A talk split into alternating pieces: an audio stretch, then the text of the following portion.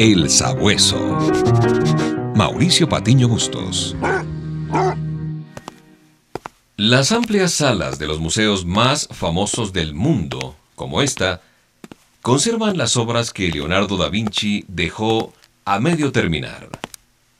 ¿Acaso el gran genio florentino era un procrastinador, aquel que todo deja a medias? Acompáñame a seguir sus huellas. Desde niño me encantaba el dibujo, la pintura y sobre todo los retratos hechos a lápiz. Mi abuelo era un gran dibujante y se conservan algunos de sus cuadernos de esos memorables dibujos hermosos. En la adolescencia, uno de mis mejores amigos reforzó ese amor por el arte y me enseñó los rudimentos de la pintura. Por esa misma época conocí a algunos de los artistas más famosos y uno de los pintores que siempre llamaron poderosamente mi atención era y es el gran genio del Renacimiento italiano, Leonardo da Vinci.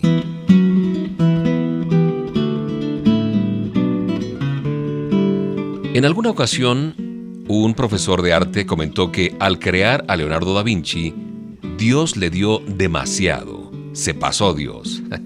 pues no solo era un genio de la pintura, Leonardo, sino que además fue arquitecto, escultor, ingeniero, inventor, anatomista, bueno, todo un personaje.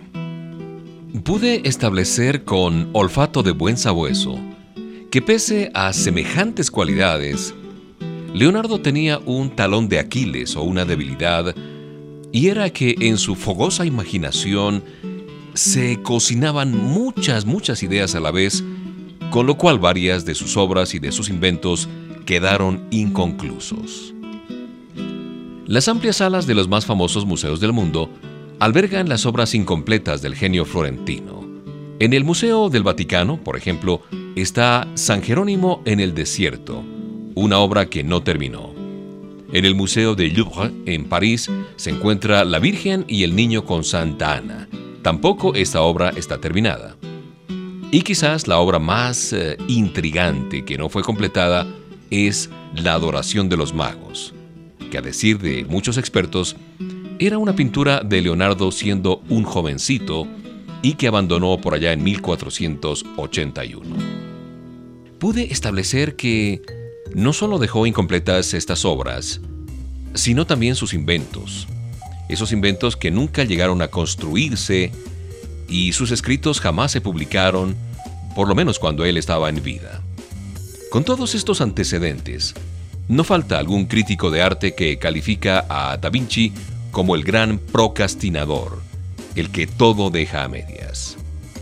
Pero vamos a darle a nuestro admirado maestro el beneficio de la duda y abonaremos a su favor el hecho de que, como ya dije, su mente estaba llena de creaciones y por eso no acababa una idea y ya estaba embarcado en otra.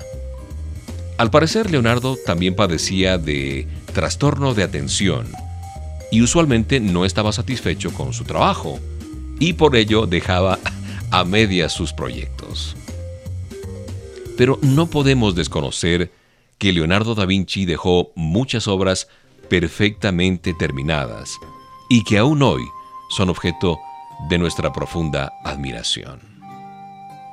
Cuánto agradezco que Dios no deja las cosas inconclusas.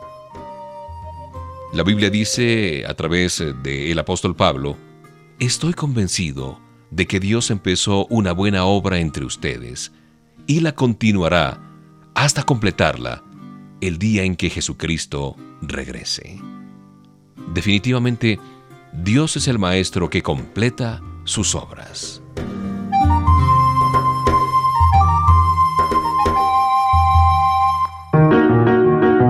El Sabueso. Mauricio Patiño Bustos. El Sabueso, una producción de HCJB.